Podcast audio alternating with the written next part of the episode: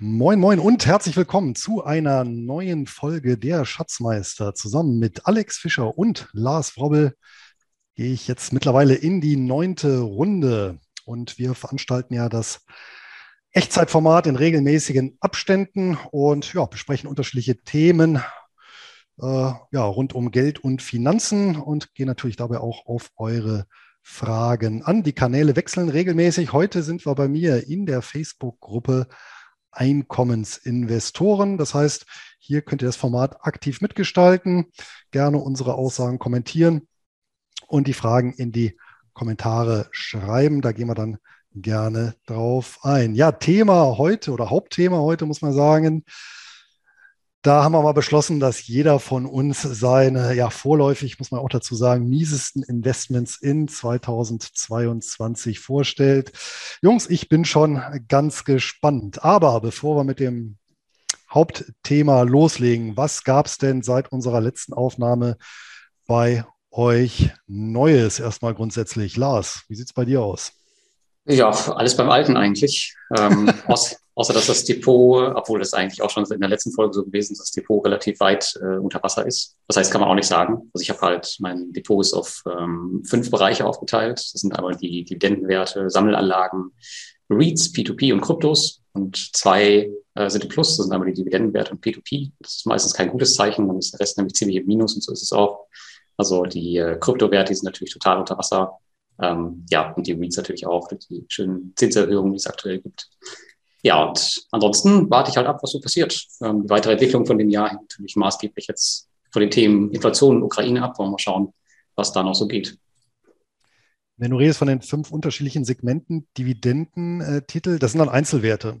Ja, genau, richtig. Mhm. Okay, also du unterscheidest tatsächlich Dividenden-Einzelwerte und deine Sammlanlagen, die aber auch Cashflow-orientiert sind, wenn ich das ja richtig verstanden habe, richtig? Genau, das sind dann, ähm, da ist halt, halt alles drin, äh, ETFs, CEFs etc. Und dann habe ich auch nochmal den Bereich äh, REITs, dass ich das ein bisschen selber für mich unterteilen kann.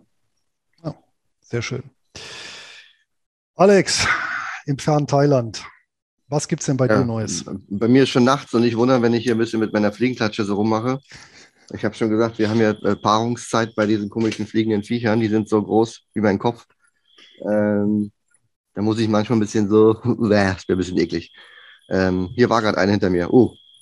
Äh, okay, ansonsten ist bei mir nachts 0 Uhr. Ich wünsche euch schon mal einen angenehmen Abend. Ähm, und mein Depot ist über Wasser, weil Lars gerade gesagt unter Wasser. Ganz knapp. Ähm, na, bei mir ist, ich bin auf dem 5-Meter-Brett.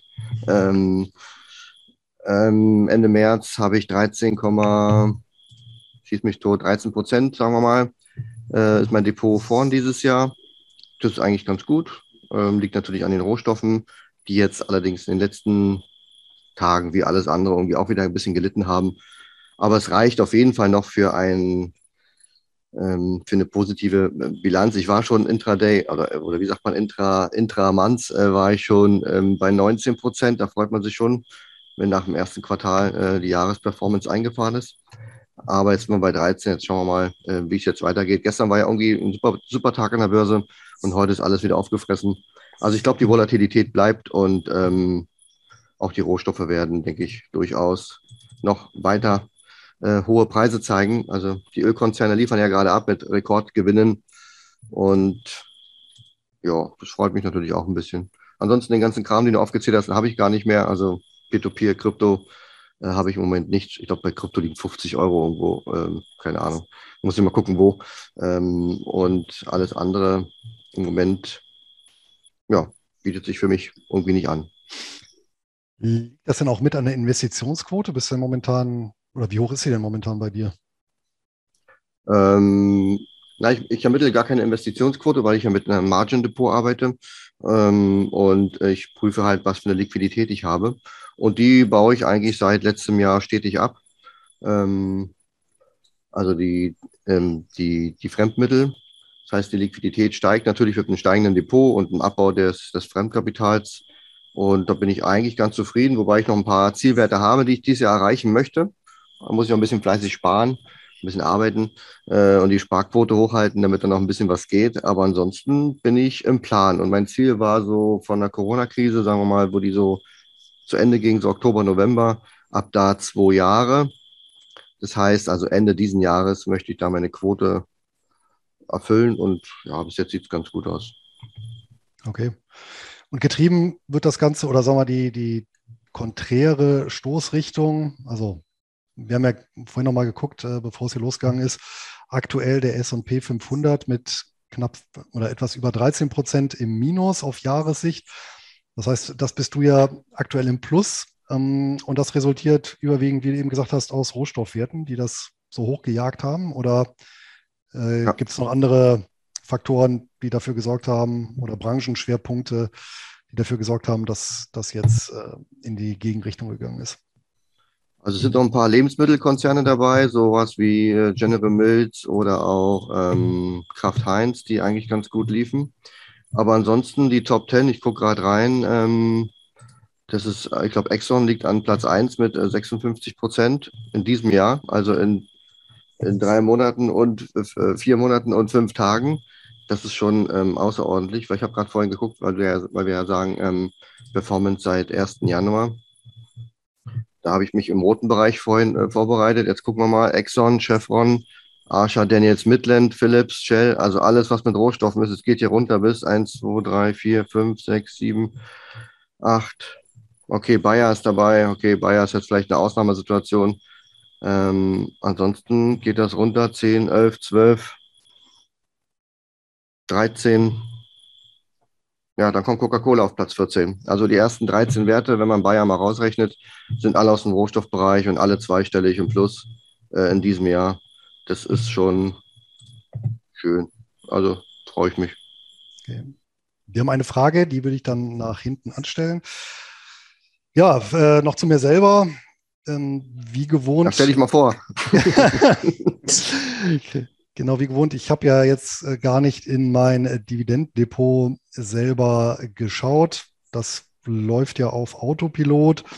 Ähm, wenn ich ja, so die typischen äh, Kurse der größeren Positionen mal ja, zufällig mitbekommen habe, ähm, ja, wird es so sein, dass es zumindest mal deutlich weniger Verluste gefahren hat als jetzt der breite Markt, was natürlich daran liegt, dass Tech-Werte deutlich unterrepräsentiert sind, also gut wie gar nicht vorhanden. Ähm, zusätzlich eben noch die Dividendeneinnahmen und natürlich auch viele defensive Werte mit dabei sind, die ja auch zugelegt haben, insbesondere hier im Versorgungsbereich. Ich bin mal gespannt dann auf die Halbjahresauswertung. Ne? Ähm, ansonsten, ja, was gab es noch so Wichtiges? Äh, was natürlich ähm, ja, spätestens im Laufe des Aprils die Notbremse gezogen hat, das waren die Positionen im Optionsdepot. Also da war es schon so, dass die ähm, ganzen Kontrakte dann die jeweiligen Stoppkurse erreicht haben, glattgestellt wurden und jetzt auch weitgehend, ja, ich kaum mehr Kontrakte im Markt habe. Das heißt, jetzt kann ich mir das Ganze ein bisschen entspannt von der Seitenlinie anschauen. Ähm, ja, ich möchte nicht wissen, wie der April gelaufen ist für diejenigen, die da noch äh, ja, mit hoher Margin oder eine hohe Margin gefahren haben, mit äh, ja, äh, eng, eng gesetzten Kursen am aktuellen, an den aktuellen Preisen und gedacht haben, ach, die hohe Volatilität nutze ich mal. Also mhm. die ist echt das, sehr hoch, ja. Ja, also gefährlicher Monat, muss man sagen. Äh, jetzt, Alleine heute um 22 Prozent gestiegen, ja. Ja, das geht dann ratzfatz. Und was eben gerade bei Termingeschäften wenig bedacht wird, ist eben, dass die Kurse der Optionen, also beispielsweise vom Putz, nicht nur steigen, wenn der Basiswert fällt, also der Kurs des Basiswertes, sondern die können auch massiv im Wert steigen, wenn eben die Volatilität steigt. Und wenn ich dann noch so eine Kombination habe wie heute, stark fallende Kurse plus stark steigende Volatilität, das ist dann wirklich so der K.O.-Tropfen, äh, die K.O.-Flasche, ja, mhm. für, für Leute, also für Stillhalter, ja, also die im Put-Bereich hier engagiert sind. Aber da habe ich gerade mal eine Frage dazu, weil, weil das hört man ja immer wieder oft, ne, dass man, sagen wir mal als Beispiel, sechs Monate oder von mir aus länger reitet man die diese Optionswelle, sammelt da ein, die Gebühren, bla bla bla, Prämien und und dann kommt so ein Event wie jetzt, so eine verrückte Woche mit äh, hoher Volatilität und alles geht in alle Richtungen und bam, werden da nicht die Gewinne der letzten fünf, sechs Monate einfach aufgefressen? Das kommt darauf an, wie du dich positionierst. Wenn du ein gutes Risikomanagementsystem hast, nicht. Und ich sag mal, der, der wesentliche Faktor für eine langfristig erfolgreiche Strategie ist hier tatsächlich ein sag mal, halbwegs, halbwegs funktionierendes Risikomanagementsystem zu haben. Wenn du gar keins hast, da gebe ich dir recht, dann läufst du genau in die Falle. Du sammelst viele kleine Prämien ein über, über lange Zeit. Ja, und dann kommt eben dieser Moment, wo ein wie auch immer gearteter Crash oder Korrektur kommt. Ich meine, im Nasdaq sind wir ja im Crash-Modus, da sind wir schon mhm. jenseits der 20 Prozent Minus. Und da ist es dann so, dass tatsächlich so ein äh, Verfall dafür sorgen kann, ja, ähm, und bei, bei Einzelaktien meinetwegen, die, die abstürzen, kann das ja noch schlimmer kommen, dass du dann wirklich horrende Verluste einfährst. Und deswegen ist so wichtig, dass du, also meines Erachtens, dass du im Vorfeld A genau definierst, was willst du mit dem Trade erreichen. Vielleicht willst du ja auch die Aktie andienen lassen oder den Titel, kann ja auch sein. Mhm. Ja, aber vielleicht willst du ja nur Geld einnehmen. Und bei Geld einnehmen, meines Erachtens, da musst du schon ein Ausstiegskriterium auch definieren, was ist, wenn es gegen dich läuft. Wo ist deine, wo ist die Grenze? Und wenn du die nicht hast, und das einfach laufen lässt, dann läuft es natürlich in so einen Crash rein. Und, und, und ganz schlimm war das ja halt im März, äh, Februar, März 2020, weil da ging es ja so schnell, so steil runter, im Prinzip in, schon in der Laufzeit einer, einer klassischen Laufzeit, so einer, so einer Stillhalteroption so von 30 Tagen, ist ja so ein beliebtes Mittel. Ja, ähm, wir waren ja, wir waren innerhalb von 19 Tagen, glaube ich, waren wir schon im Crash-Modus, also sensationell schnell. Und wer da wirklich keine, ja, keine Sicherungslinie gezogen hat, der ist dann mit hohen Verlusten rausgegangen. So gehst du mit relativ niedrigen Verlust, also relativ im Gesamtkontext betrachtet und mhm. kannst dann eben die Prämien, die du über die Zeit davor gerettet hast, ähm, bewahren. Ich meine, ich will jetzt auch nicht meckern. Tatsächlich der letzte negative Monat ähm, rein, was, die, was den Ertrag angeht, vor jetzt im April, war der tatsächlich der, der, der März 2020. Ja? Also da muss man auch mal ein bisschen demütig sein und sagen, ja, ansonsten war es ja gut gelaufen. Damals noch. Sag mal, Luis, noch eine andere Frage. Du, ähm, du musst das doch aktiv managen alles, oder? Wie passt das denn zu, mit deiner restlichen Strategie zusammen? Ich meine, du hast eben gesagt, in dein anderes Depot, da weißt du teilweise gar nicht, was da abgeht und wie die Zahlen ja. stehen. Und hier bist, musst du ja eigentlich täglich dabei sein, oder? Das stimmt.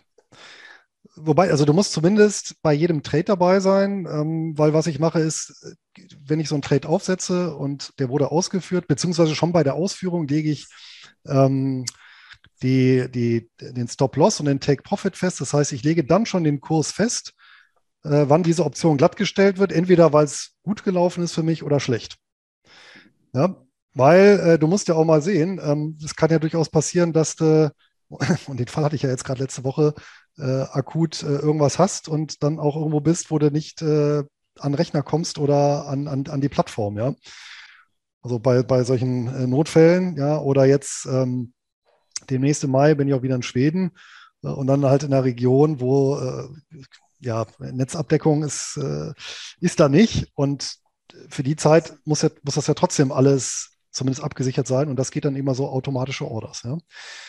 Du hast da natürlich keine Absicherung, das muss man natürlich auch sagen, äh, gegen so Overnight Gaps. Ja, das heißt, ähm, das hast ja auch hin und wieder, ja, das Titel schließt bei, weiß ich nicht, ich sag mal 50 Dollar und eröffnet dann aber aufgrund schlechter Nachrichten, die in der Zwischenzeit eingetreten sind, bei 42 Dollar. Ne? Dann das ist natürlich Mist, ja, weil, weil dann kann natürlich deine Sicherungslinie gerissen werden, aber dann deutlich nach unten gerissen werden. Aber das muss halt auch einpreisen mit einer gewissen Wahrscheinlichkeit. Und ich sag mal, wenn du konservativ vorgehst, ja, hast du halt hin und wieder mal Schwundmonate. Aber wichtig ist halt, dass die ja nicht zu viel vom Gewinn dann eben auffressen. Ja. Das erinnert mich sehr an meine Zeit, wo ich noch aktiv bei den Sportwetten beteiligt war. Da war es eigentlich genau das Gleiche, dass man immer so aktiv dabei war. Und es gab auch konservative Wetten äh, mit entsprechenden Teams. Und manchmal gab es Monate, gut, da war man halt im Plus und manche im Minus, hört sich genauso an. Also.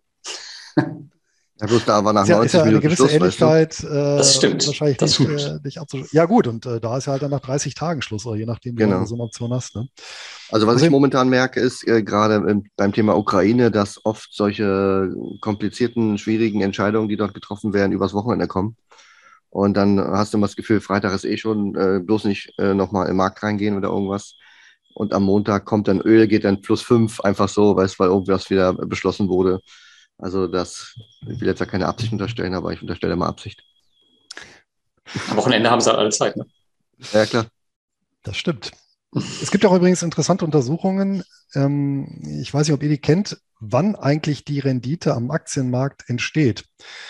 Und da ähm, eine interessante Untersuchung ist, da wurde mal simuliert, der Handel, was passiert, wenn du einen marktbreiten Index zum, zur Handelseröffnung kaufst und zum Handelsschluss verkaufst, also im Prinzip nur die Handelszeit mitnimmst.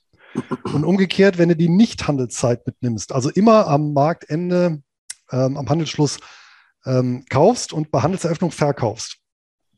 Ja, und also im Prinzip, ja, ähm, wie entwickelt sich, wie entwickelt sich ein Portfolio, was nur dann investiert ist während der Handelszeit und eins, was mhm. nur investiert ist außerhalb der Handelszeiten.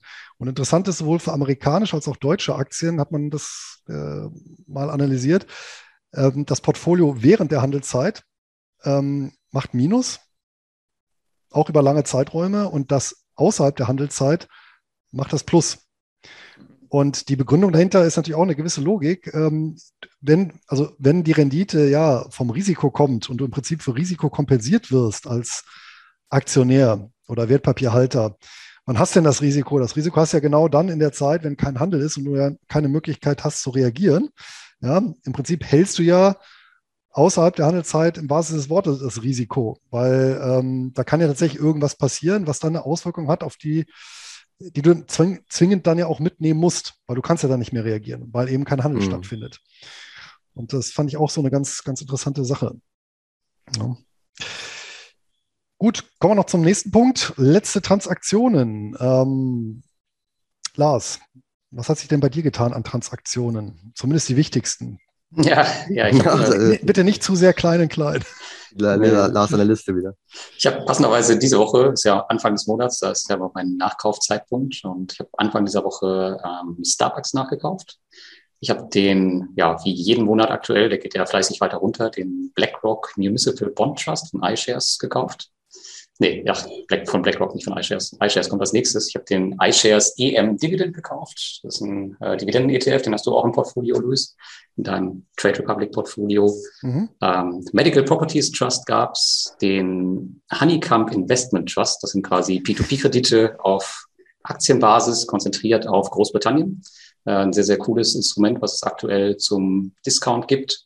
Ähm, dann geht's weiter bei den Kryptowährungen. Da habe ich den äh, Luna gekauft. Das ist ein, ja, ein, ein Coin für das spannende Terra-Projekt. Das ist so eine Blockchain für Stablecoins, die ähm, tatsächlich, wenn man sich die aktuellen Kurse anschaut, die recht stabil ist zu dem Rest des Marktes, auch wenn der natürlich auch runtergeht. Aber da bin ich mal gespannt, was da in Zukunft äh, passiert. Und den wollte ich unbedingt im Portfolio haben. Und bei den P2P-Plattformen gab es noch eine Aufstockung bei Peerberry und Wire Invest. Das sind zwei ja, mehr oder weniger Konsumplattformen. Ja, die, russische, die, die, russische Kredite und ukrainische Kredite vermitteln. Genau, Peerberry hat, äh, da ist das Portfolio von der Ukraine und äh, Russland natürlich stark geschädigt, aber die sind schon im Rückzahlmodus. Also da wird alles zurückkommen, 100 Prozent. Ähm, das heißt, da kann man jetzt wieder bedenkenlos fast anlegen und war ja Investor sowieso gar nicht betroffen. Also die sind also in einem ganz anderen Bereich unterwegs. Quasi P2P-Tagesgeld. Quasi Tagesgeld. da sind wir wieder. Schönen Gruß an Thomas an der Stelle.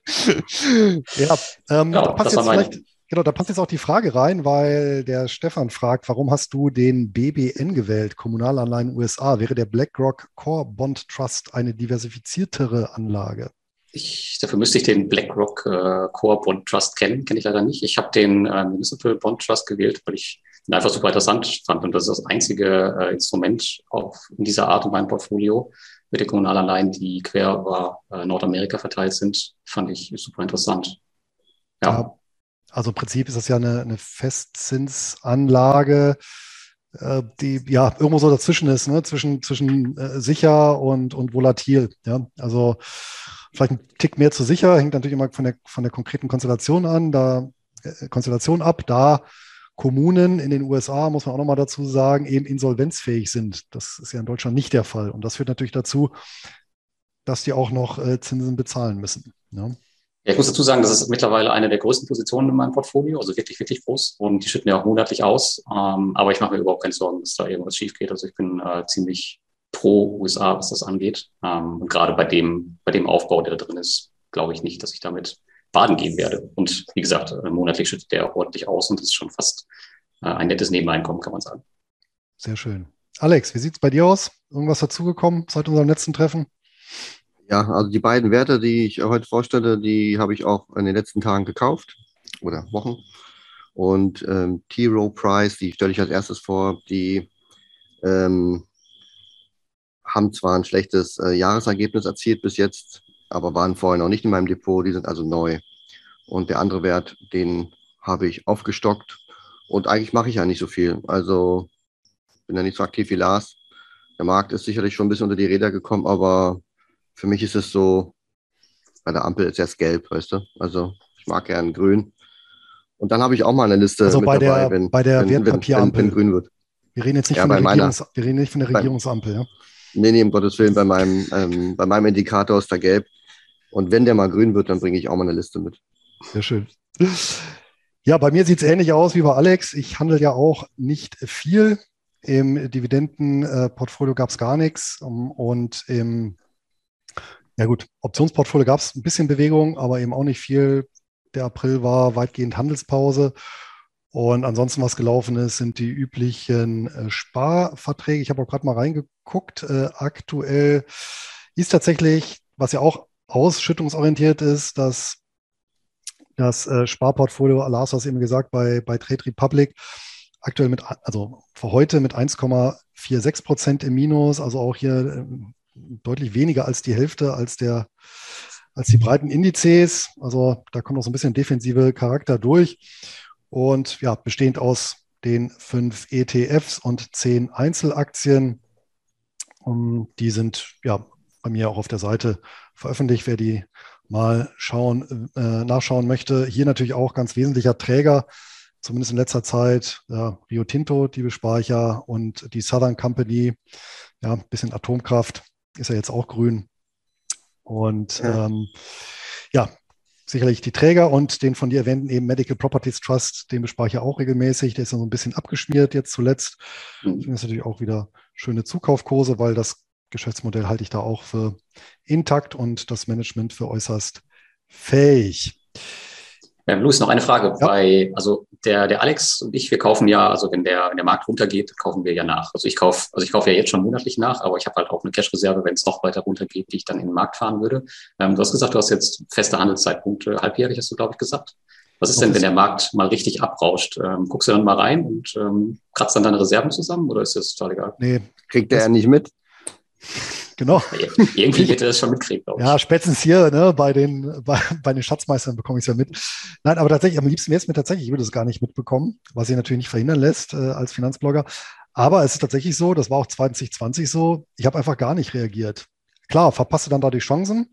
Ne, ich hatte die letzte Rebalancierung 1.1.2020 und dann eben Jahresmitte 2020. Ähm, da hatte, war, war die Theorie natürlich schon gut fortgeschritten. Ja, aber, aber, aber dadurch, ähm, ich sag mal, das, das, wird sich über die Zeit, denke ich mal, auch nivellieren, ne? weil dadurch nimmst du natürlich auch keine schlechten Zeitpunkte mit. Das Problem ist ja gerade, wenn du etwas nicht automatisiert machst oder regelbasiert, dann machst du es eben aus dem Bauch raus. Wenn du aus dem Bauch was machst, dann ist nur eine Frage der Zeit, bis du auch falsche Entscheidungen machst. Natürlich kannst du eine Regel einführen, wenn der Markt um 20 Prozent gesunken ist, dann mache ich eine Sonderrebalancierung genau. oder sowas. Ja, genau, das ja. Äh, ist aber jetzt seitdem ja nicht passiert. Deswegen habe ich äh, da nicht weiter reagiert bisher. Und das Sparplandepot bei Trade Republic, das läuft ja eh auf Autopilot. Mhm. Also, das ist ja auch nicht jetzt äh, nach Market Timing gestrickt, sondern ähm, da ist ja, ich glaube, immer der 16. ist immer das Ausführungsdatum. Dann wird querbeet gekauft. Aber ich kann dir Bescheid sagen beim nächsten Mal, wenn der beim Dividendenalarm Kaufsignal, äh, Kaufphase kommt, dann könntest du ja reinschauen und dann aktiv werden. Ja, kannst du gerne Bescheid sagen. Das ist schön. Am 5. August. 13.57 Uhr. Gut, kommen wir zum Hauptthema. Unsere schlechtesten Investments in diesem Jahr. Nummer eins vom Lars. Ja, ich habe ähm, mal ein bisschen gesucht und es kommt tatsächlich nicht aus dem Aktienbereich. P2P ist ja sowieso alles grün, da braucht ihr auch nichts erwarten. Es ist also heute mal eine Kryptowährung, beziehungsweise zwei Kryptowährungen. Also später kommt noch die zweite hinterher. Und ähm, die schlechteste Währung year to date war bei mir der IOTA. Ich weiß gar nicht, ob ihr den kennt. Das ist eine ja, ehemals recht gehypte Kryptowährung. Die habe ich mir 2017 mal zugelegt. Und die hat auf Jahressicht jetzt aktuell Minus von 58 Prozent. Ähm, minus 65 seit Kauf, also schon echt ähm, ziemlich, ziemlich runter. Und ja, die, der Sinn oder die, die Idee dahinter war eigentlich, dass das so eine Art Paralleltechnologie zum Bitcoin sein sollte, zur Blockchain selber. Also da ist äh, Tangle heißt die Technik, die dahinter steht. Und naja, entwickelt hat sich das ein bisschen so wie mit den, mit den Videorekordern. Ähm, da gab es ja auch die VHS und dann, wie hießen die anderen noch? Ich weiß gerade nicht. Ähm, genau. Und ähm, ja, und der, der, das, diese IOTA-Technik, die hat sich halt einfach nicht durchgesetzt und das Ding ist mehr oder weniger tot. Also es funktioniert schneller, es ist günstiger, aber irgendwie interessiert es halt keinen. Deswegen ähm, ja, es ist irgendwie noch so eine Leiche in meinem Depot, aber ich habe sie halt noch und tatsächlich geht es da auch noch munter weiter runter, obwohl schon ja, fast äh, 70 Prozent runter ist seit dem Kauf. Ja. ja, das ist mein schlechtestes erstes Investment. Hört sich gut an. Was, was drückt denn da jetzt so, außer, außer diese Thematik, die du gerade gesagt hast? Weil man hört doch immer Bitcoin, Kryptos äh, in der Krise und so. Es ist ja Krise. Eigentlich müssten die doch alle durch die Decke gehen, oder? Ja, die Kryptowährung ist halt, die korrelieren halt einfach mit dem Aktienmarkt und mit der aktuellen Lage. Das ist halt einfach so. Ähm, und die Altcoins, so alles äh, abseits des Bitcoins, die sind halt noch stärker betroffen äh, als der Bitcoin selbst. Kann man einfach so festhalten. Also geht der Aktienmarkt das, runter, geht ja. die, die Kryptos auch runter. Ist ja wahrscheinlich dasselbe Phänomen, analog zum Aktienmarkt, die, die Dickschiffe, die Blutchips und dann eben irgendwelche Nebenwerte, die schwanken ja auch mhm. deutlich stärker in der Regel. Kann man so also sehen, ja, also, also nicht das neue Krisengold, äh, wobei Gold ja irgendwie noch gar keine Rallye hat. Da warte ich ja immer noch drauf, dass Gold mal äh, durch die Decke geht. Im Moment Kommt. ist es ja alles andere, alles andere, also von Weizen bis Kupfer bis, äh, was haben wir noch? Eisenerz auch nicht mehr. Ähm, ja, Lebensmittelöle. Kommt noch. Alex, ja, deine Nummer eins. Äh, Nummer eins, ja, gut. Also, äh, äh unten, Nummer, wenn, wenn, Nummer man wenn, man, wenn, man die Tabelle, wenn man die Tabelle dreht. Ja, Nummer 70 ist das. Ähm, also äh, ganz schlecht lief äh, Kyndryl kennt ihr wahrscheinlich noch äh, von IBM, diese Ausgliederung. Die habe ich damals nicht verkauft, weil ich dachte mir, komm, irgendwann wird die mal was wert, weil es ist eben so ein kleiner. Die habe ich jetzt nicht genommen, weil kann ja keiner aussprechen und da weiß auch keiner genau, was mit dem passiert. Also das ist wirklich nur so ein kleiner Klecks. Aber bei T. Rowe Price, das ist ähm, ähm, sagen wir mal ein Fondsanbieter, ähm, der sich auf Privatkunden und Pensionskassen konzentriert. Und die leiden jetzt natürlich, weil viele Menschen oder viele Anleger Kapital abziehen und sie sind noch im Fondsbereich tätig und weniger im ETF-Bereich. Und ihr wisst ja selber, äh, passive, günstige Investmentmöglichkeiten sind mehr gefragt als Fonds mit zwei bis drei Prozent Fondsgebühren. Darunter leiden die. Die hatten jetzt auch einen Zukauf zuletzt, äh, mit dem sie praktisch dieses Problem auch beheben wollen. Ich bin da eigentlich zuversichtlich. Ähm, jetzt haben die 28 Prozent gemacht ähm, seit Anfang des Jahres. Allerdings nicht für mich weil ich habe die ja jetzt erst gekauft. Das heißt, in meinem Depot hat sie jetzt knapp 4% Minus und die 4% haben sie auch erst seit heute. Also ähm, der Verlust heute ist praktisch äh, diese 4 bis 5 Prozent. Also heute Morgen waren sie noch bei plus minus null. Aber ja, seit äh, Anfang des Jahres fast 30 Prozent. Und der Chart sieht eigentlich ganz gut aus, bis auf den Moment, wo es nach unten geht in den letzten Monaten. Und das ist eigentlich ein sehr, sehr qualitatives Unternehmen, zumindest wenn man die Dividende anschaut. Also aktuell sind wir bei äh, unterm, Alltime, unterm Alltime High äh, 37 Prozent. In Euro wahrscheinlich noch ein bisschen mehr, äh, ein bisschen weniger sogar äh, in Euro. Und das Unternehmen hat faktisch keine nennenswerten Schulden. Seit 36 Jahren wird die Dividende jährlich angehoben. Und die Ausschüttungsquote beträgt 34 Prozent. Und was mich ähm, auch freut, ist, das Dividendenwachstum beträgt 15 Prozent. Das ist ein sehr guter Wert. Und das können die auch fortführen, auch in dieser Transformationsphase, wo sie sich jetzt gerade befinden. Und ja, Mai, wenn das Dividendenwachstum auf 10 Prozent runtergeht, ähm, bin ich auch zufrieden. Und von den 37 Prozent vom Altheim-Heim, ja, habe ich jetzt 5 Prozent minus oder 4 Prozent. Ist für mich jetzt auch nicht so relevant und ich denke mal langfristig ähm, werden die wieder zur Altersstärke kommen.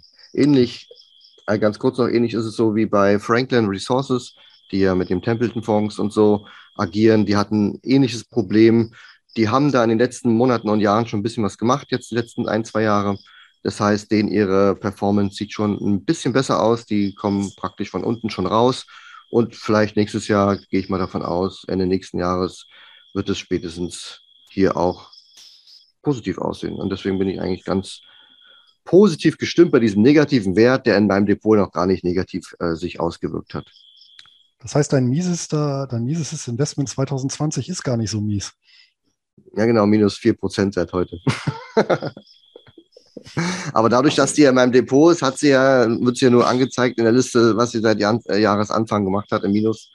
Ähm, ja, wie gesagt, Alex, hätte ich jetzt noch anbieten können, aber da stecken irgendwie, keine okay. Ahnung, nur 1000 Euro drin. Du hast aber Schlechteres im Depot. Du hast doch den Bitcoin, das du eben gesagt hast, noch 50 Euro. Also die sind auf jeden Fall. Ja, der, halt, der Bitcoin-Anteil ist noch kleiner wie Kyndryl. Weißt du, also das sind so Sachen, da gebe ich ja hier im, beim Makro mehr Geld aus äh, in der Woche, äh, wie, wie da der Depotwert ist. Deswegen dachte ich mir, da müssen wir jetzt nicht groß drüber sprechen. Ja.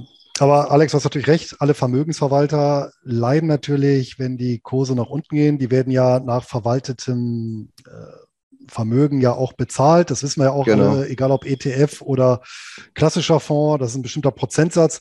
Und wenn das verwaltete Vermögen dann eben von, ja, weiß ich nicht, 100 Milliarden eben auf 90 Milliarden sinkt, allein durch Kursrückgänge, dann sinkt dann eben auch die Vergütung um 10 Prozent. Ja, ähm, ich kann euch beide mal ganz locker toppen und der, Hinter der Hintergrund ist, ich bin ja tatsächlich eher in allen Bereichen konservativ unterwegs. Also äh, gilt sowohl fürs Dividenddepot als auch fürs Sparplandepot und auch im, im Optionsdepot. Aber ich habe noch ein viertes und da bin ich so ein bisschen experimentell unterwegs. Und ähm, da habe ich mir äh, vor einiger Zeit auch aufgrund der letztendlich guten Ausgangslage der Indikatoren ähm, eine Portion Gazprom ins Depot gelegt. Und äh, nützt halt nichts, wenn alle Kennzahlen gut sind, aber die Regierung schlecht. Hm. Und mit der Handelsaussetzung wurde die Position eingefroren bei minus 93,27. Ich habe gerade nochmal nachgeguckt. Euro ähm, oder Prozent? Prozent. Prozent. Ähm, ja, ähm, Glück im Unglück ist wirklich nur eine ganz kleine Beimischung. Äh, tatsächlich seinerzeit auch bewusst, um, um Russland ein bisschen abzudecken, was ich so gar nicht im Portfolio hatte. Ähm, und eigentlich, das hat, da habe ich natürlich so im Nachhinein so ein bisschen geärgert natürlich, weil ich gesagt habe, naja, es gibt ja so ein paar Länder, die ich eigentlich auf der Liste habe, wo ich, wo ich eher ungern investiere. Äh, Russland und China gehört auch dazu. Für mich ist ja Hongkong so das höchste der Gefühle. Aber in China mhm. bin ich auch gar nicht positioniert. Und ähm, ja, also wie gesagt, es ist im, im Gesamtrauschen des Portfolios überhaupt nicht zu bemerken, aber das ist halt eine Position und die ohne Zweifel schlecht gelaufen ist. Und ich bin mal gespannt, äh, wie, sie, wie das dann irgendwann mal ausgeht.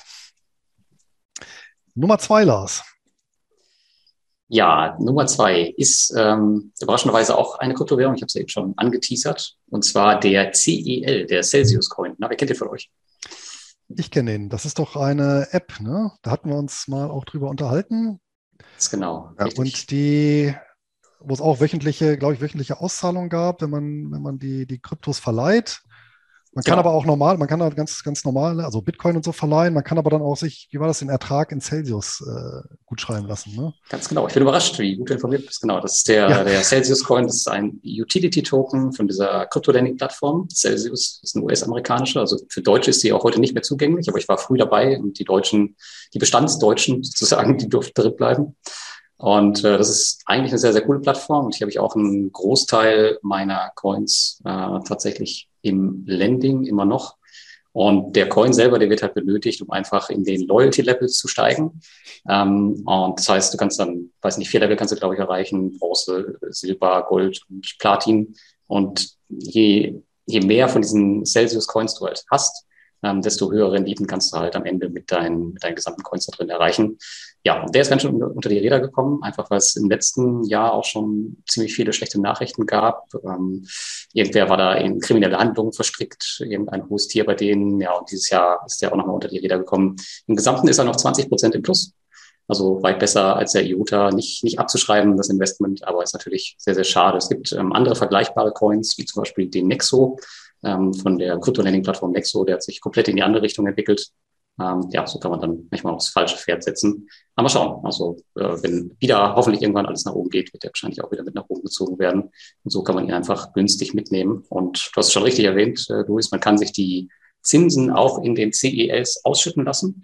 Und das heißt, aktuell kriegt man die natürlich, äh, kann man davon profitieren, zumindest was die Menge angeht.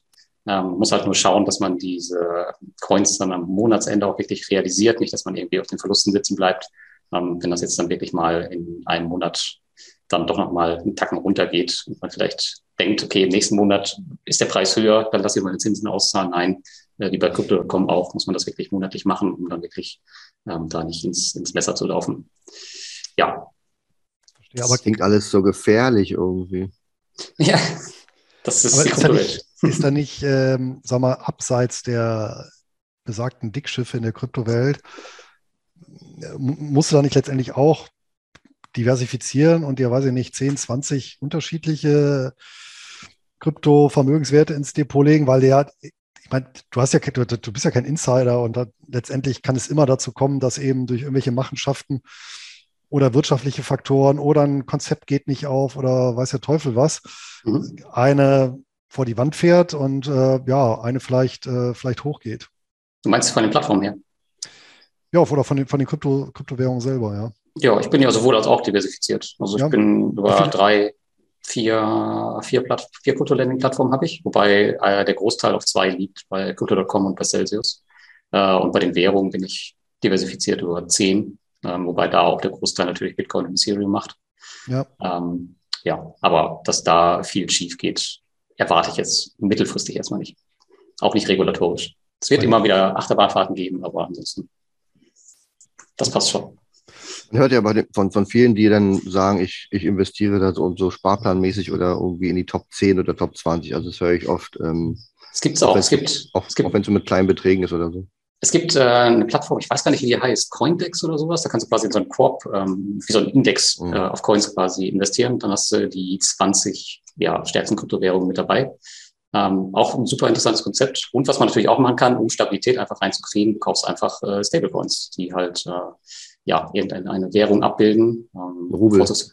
ja, genau. Nee, vorzugsweise den US-Dollar und die kannst du auch mit 12 bis 15 Prozent verzinsen und dann kriegst du halt auch die Stabilität in das Portfolio. Deswegen ist mein Krypto-Portfolio mit, ich glaube, minus 13 Prozent aktuell äh, deutlich besser unterwegs als ähm, der Gesamtkryptomarkt. Also es liegt halt einfach äh, größtenteils an den Stablecoins, die ich im Portfolio habe mittlerweile weil das einfach, naja, Zinsgaranten sind, kann man sagen. Da passiert nicht viel. Garanten, gut.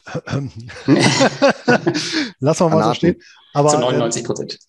aber die Stablecoins, ich sag mal, die ziehen doch eigentlich nur Nektar über die Tatsache, dass sie hohe Zinssätze haben, die du auf die Originalwährung ja nicht hast, oder? Ich bin ja jetzt kein Experte, ich weiß es nicht, da müssen wir jetzt, glaube ich, nicht so ganz tief äh, absteigen. Da kannst du ja mal in, der, in dem Krypto-Telegram-Chat ein bisschen rumfragen und da kriegst du dann bestimmt ausführlich Antworten. Ähm, ja, wir gucken einfach mal, was passiert. Wir schauen mal. Das, Krypto, ja. das Krypto-Tagesgeld. Gut, Alex, äh, was ist dein äh, zweiter mieser Wert? Vielleicht kommt jetzt was ähm, Wichtiges. Ja, da habe ich auch ein bisschen Verlust gemacht, stimmt schon. Ähm, 2%. Also es ist, also es ist Starbucks. Äh, Lars hat ja schon äh, gesagt, er hat es auch nachgekauft. Ich habe Starbucks auch schon wieder nachgekauft. Ich habe die allerdings schon seit 2018 und Seit Jahresbeginn sind die mit 26 Prozent im Minus. Und in meinem Depot stehen sie aber immer noch mit 15 Prozent im Plus, inklusive Dividende. Also grün ist es auf alle Fälle noch. Aber klar, die 30 Prozent im laufenden Jahr mit meiner Bestandsposition habe ich natürlich auch mitgenommen. Aber die äh, 15 Prozent, die im Plus sind, sind inklusive meines Nachkaufs, den ich vor kurzem getätigt habe. Und eigentlich war das ganz gut. Gestern kamen die Quartalszahlen und ähm, die Aktie hat fast punktgenau abgeliefert, wie der Analysten, ähm, sag schon, also die Analysten erwartet haben. Und entsprechend sogar deswegen ist die Aktie gestern sogar bis zu 10% nach oben gegangen. Ich habe heute noch gar nicht geguckt, wahrscheinlich ist er heute wieder im Minus, wie alles andere auch. Aber 10% bei Quartalzahlen, die punktuell genau getroffen werden, ist schon mal ganz gut. Ich glaube, die Marktteilnehmer haben einfach viel, viel schwächeres ähm, Zahlenwerk erwartet. Und das Problem ist eigentlich bei Starbucks gar nicht so groß. Also es ist zum einen China, dass dort viele Filialen zu sind, weil da ja anscheinend seit Monaten irgendwelche Menschen, Milliarden Menschen im Lockdown sitzen, weil fünf Leute Corona haben. Ähm, dann der Kaffeepreis ist natürlich extrem gestiegen auf über 220 Dollar. Und wenn man den Kaffeepreis mit der Starbucks-Aktie vergleicht, wobei das jetzt nicht so äh, maßgeblich sein sollte, sieht man, dass bei ungefähr 185 Dollar hat sich die Aktie ähm, entkoppelt. Das heißt, ab da wurde praktisch für mich jetzt mal so unter der Hand ähm, Kaffee zu teuer. Also wird ein zusätzliches Problem aufgemacht und nicht heißt, also wenn der Kaffeepreis wieder ein bisschen runterkommt und ja, dann äh, bieten sich da durchaus gute Chancen an. Der alte Chef ist jetzt wieder zurück und der hat erstmal die ganzen Kapitalmaßnahmen eingefroren, also Aktienrückkauf wurde gestoppt. Und er hat gesagt, er möchte organisch wachsen, also viele neue Filialen öffnen. Dann haben, hat Starbucks irgendwie ein neues Konzept mit kleineren Filialen. Das heißt, sie können jetzt an Standorte gehen, wo sie vorher nicht hingehen konnten, weil sie ja die großen Filialen nur hatten. Und die kleinen Filialen brauchen weniger Personal. Und ja, all so ein Kram habe ich bei mir auch im Telegram alles beschrieben. Und was haben wir noch zur Dividende? Alltime High sind wir unter 30 Prozent aktuell. Also Stand gestern. Ähm, seit elf Jahren wird die Dividende jährlich angehoben. Payout Ratio ist bei gut 50, 53 Prozent. Und auch hier ähnlich wie bei T. Rowe Price, ein absolut gutes Dividendenwachstum mit 15 oder 17 Prozent teilweise pro Jahr. Das ist außerordentlich gut und das hat mir mit am meisten gefallen. Und das kann Starbucks auch ganz normal fortführen. Denen geht es nicht schlecht, die machen weiterhin ähm, Gewinne. Aber ja, die Marge ist halt gesunken, wie bei allen Unternehmen, die irgendwie mit einem Rohstoff äh, zu tun haben oder auch nicht. Ich glaube, überall sinken momentan die Gewinne und die Margen. Und deswegen habe ich meine Position dieses Jahr ähm, zum dritten Mal, glaube ich, ähm, aufgestockt. Ja, ich glaube, ein viertes Mal wäre auch nochmal Luft. Mal gucken, wenn es nochmal einen Satz nach unten gibt, würde ich die auch nochmal einsammeln. Aber ansonsten bin ich hier positiv gestimmt, sogar auf Sicht von zwölf Monaten. Sehr gut. Habe ich alles richtig gemacht, Alex. Hast ja. du einfach nur ab abgelesen? nee, nee, ich hatte die ja vorher auch schon im Portfolio. Ah, so vorher schon, okay. Ich habe tatsächlich eine Rendite von 62 Prozent, also ich bin schon ein bisschen länger dabei als du bei Starbucks. Also gucken wir mal, wo es hingeht. Sehr gut. Sehr schön. Ja, dann mein zweiter Wert und wer denkt, 93,27 Prozent ließe sich nicht unterbieten, der hat sich geirrt. Nämlich so ein bisschen wie bei Lars, der mit seinen zwei Kryptowährungen, nämlich mit meinem zweiten russischen Wert, der da als Beimischung mit dabei war, nämlich die Sperrbank. Ja, die Sperrbank auch über viele Jahre eigentlich ein äh, ja, sehr solides Unternehmen. Ähm, wahrscheinlich bekannteste russische Bank, auch die größte, aber darüber hinaus ja letztendlich auch ein, ja, kann man schon fast sagen, so ein eigener, so ein eigener Fonds, so eine eigene Beteiligungsgesellschaft und auch äh, verlässlicher Dividendenzahler ähm, bis eben jetzt äh, im Frühjahr bzw. Winter. Und ja, zu dem Wert oder zu dem Minus ist die ist der Wert eingefroren worden. Minus 98,81. Hier natürlich selbes Szenario wie bei Gazprom. Man kann übrigens beide Sachen, beide Werte verkaufen. Wahrscheinlich gibt es da irgendwelche institutionellen Anleger, die die Titel dann auch gerne nehmen und dann einfach warten. Aber ich denke, auf dem Kursniveau lohnt sich das nicht. Äh, die kann man dann entweder verfallen lassen oder ähm, dann ja, gucken, ob sich da was ergibt. Ist ja auch mal eine interessante Erfahrung. Ärgerlich insgesamt. Ähm, im Wesentlichen aufgrund dieser beiden äh, Titel ist das Depot Stand jetzt mit etwas über 8% auf Jahressicht im Minus. Und wären das halt nicht zwei Russen gewesen, sondern irgendwas anderes, ähm, ja, wäre die Performance ja, wahrscheinlich sogar im positiven Bereich gewesen. Aber mhm. so ist das nun mal. Aber ähnlich ist es ja bei den Ölkonzernen, also BP, also ich glaube, alle haben ja irgendwo was in Russland. Äh, BP hat, glaube ich, den größten Anteil mit 25 Milliarden, das haben sie ja gestern abgeschrieben oder vorher schon angekündigt. Jetzt ist es praktisch mit null bewertet, aber es kann ja genauso, wie du sagst, sein, dass es irgendeine Lösung gibt in wenigen Monaten. Und dann ist dieses tote Asset auf einmal wieder was wert. Und ähm, ja, vielleicht kommt ja irgendein, irgendein russisches Unternehmen und kauft den Anteil ab und vielleicht für 10 Milliarden oder für 5 Milliarden, dann ist es immerhin nach der Abschreibung sowas wie ein Bonus. Und bei dir kann es ja auch sein, dass das Ding nochmal auf minus 50 Prozent hochgeht, muss man ja sagen ähm, dann wäre das ja auch schon mal ähm, etwas Erleichterung fürs Depot. Ja, wir werden sehen. Ich werde hier berichten. Es muss handelbar sein, natürlich.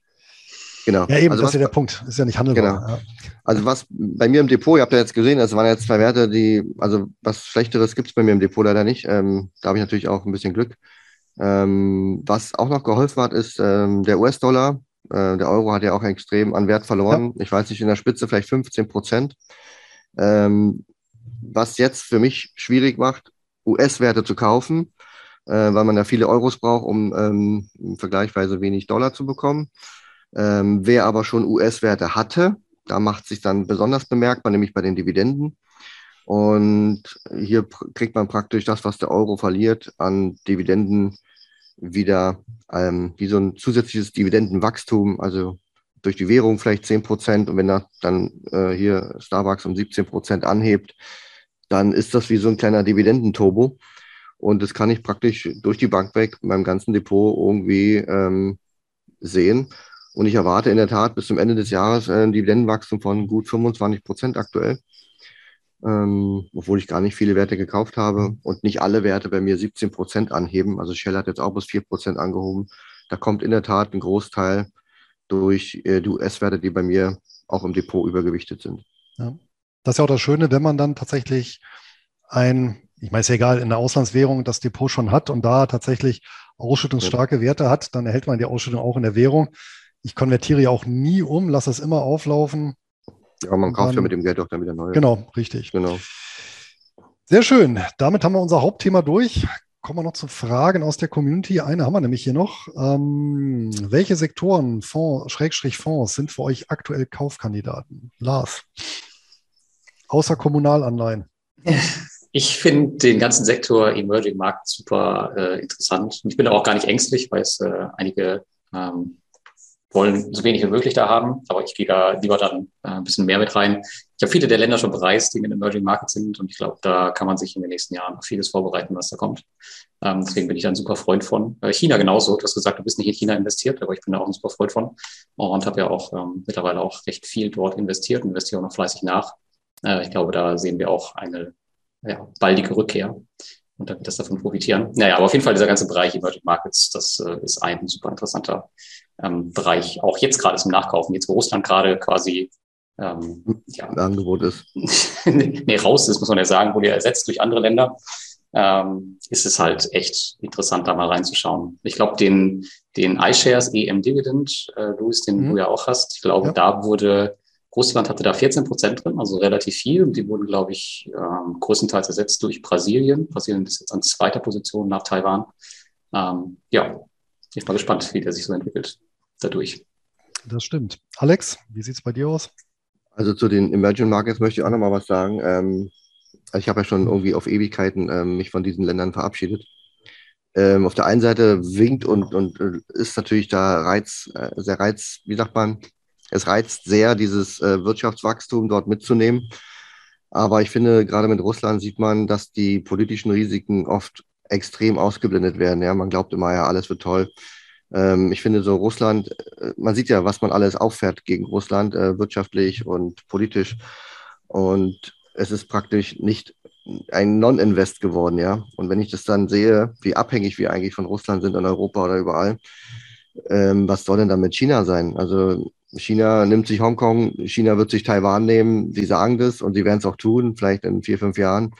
Und die Welt wird nichts machen können. Wir werden einfach nur zuschauen können. Und dann, wir werden nicht sagen können, wir machen jetzt ein Embargo gegen China. Das ist einfach unmöglich. Dann ist, äh, also so wie in Russland vielleicht, ähm, kann man das vielleicht noch machen, indem man irgendwelche Erdgasreserven woanders anzapft oder Öl. Mit China kann man das nicht machen. Also man muss dann zusehen, wie solche Länder praktisch oder wie dieses Land dann praktisch politisch agiert. Und deswegen, was bringt mir das, äh, heute 20, 30 Prozent mit Taiwan oder mit China zu machen? Guck dir doch die China-Aktien an in den letzten Monaten. Wenn am Ende in diesen Werten nicht nur Wirtschaftswachstum, sondern auch politische Risiken äh, schlummern, da verzichte ich dann eher drauf. Und wenn du dir alle Länder anguckst, ist es in der Tat so bei den Emerging Markets, da finde ich kaum ein Land, wo ich sage, boah, da haue ich jetzt mal einen fünfstelligen Betrag rein. Äh, Im Gegenteil, selbst Brasilien, wenn du das so, so sagst, ist für mich sicherlich ein schönes Land zum Bereisen. Alles nett, aber also große Summen da zu investieren, das liegt mir absolut fern, ja. Und deswegen, deswegen kaufe ich ja den Korb, weißt du, deswegen ist mir das total egal. Wenn da jetzt Russland rausfliegt, dann ist das eine Chance für mich nachzukaufen.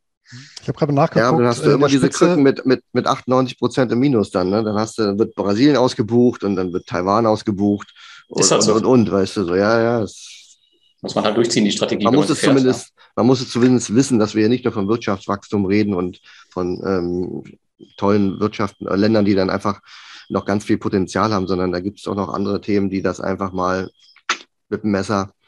Ja, und ähm, es gibt noch den Faktor, dass äh, die wirtschaftliche Entwicklung nicht mit der Performance der Aktienmärkte korreliert. Da gibt es ein sehr schönes Beispiel, direkten Vergleich übrigens China-Brasilien. Ähm, ich weiß nicht mehr genau, für welchen Zeitraum kann ich gerne für die nächste Folge mal aufarbeiten. Ähm, dass Brasilien der Aktienmarkt durch trotz katastrophaler volkswirtschaftlicher Daten wesentlich besser abgeschnitten hat als der chinesische im gleichen Zeitraum, obwohl der chinesische wesentlich bessere Wirtschaftsdaten dann hatte. Was einfach daran liegt, dass die Erwartungen in China hoch waren und einge hoch eingepreist wurden und Brasilien mhm. eben gar nicht.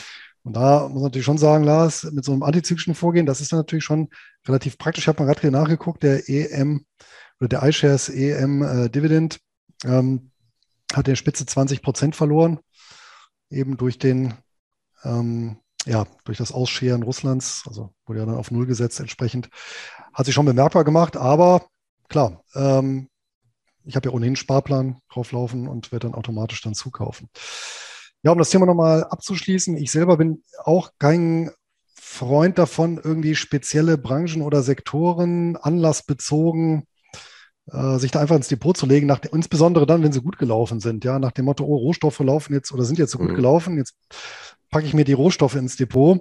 Das ist dieses berühmte Performance Chasing, was ja, also im Prinzip dem, dem Nachjagen der jeweiligen Region oder Branchen, die gerade besonders gut dastehen und die Wahrscheinlichkeit ist halt hoch, ja, dass wir eben die Tendenz zum Mittelwert haben, dass die nach so einer guten Phase, die eher eine schlechte Phase kommt und man dann unterm Strich eher schlecht abschneidet. Wenn dann ähm, eine entsprechende Portfolioallokation haben und dann regelmäßig rebalancieren, dann hast du ja diesen Effekt automatisch.